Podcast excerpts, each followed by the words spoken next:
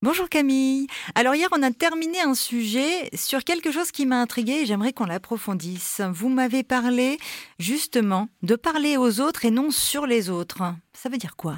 Ça veut dire qu'en tout cas, dans la plupart des groupes humains qu'on met ensemble, que ce soit pour une équipe de travail, dans une association, euh, voilà, il y a un indicateur euh, clé montre finalement le degré de d'intimité, de, bonne communication entre les personnes, c'est le, le, pourcentage de temps, la proportion de temps passé à parler sur les autres ou à parler aux autres. Et plus le, le temps passé à parler sur les autres est important, plus on peut dire déjà que bah, qu'en effet certainement il y a quelque chose à faire pour améliorer la communication entre les personnes de cette équipe et du coup évidemment la performance et la confiance et le plaisir au travail ou, euh, ou au projet qu'on partage.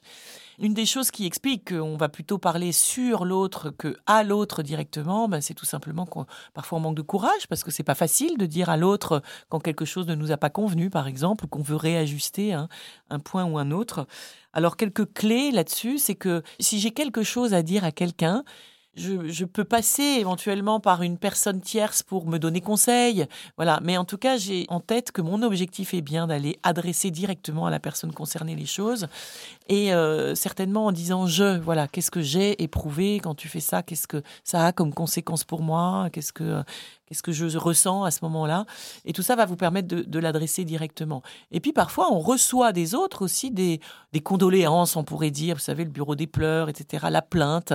Eh bien, euh, j'ai aussi en tant que récepteur à savoir protéger ma frontière et à dire à la personne qui vient me parler sur quelqu'un d'autre que je ne suis pas la bonne personne et l'encourager au maximum à aller s'adresser directement à la personne concernée, justement.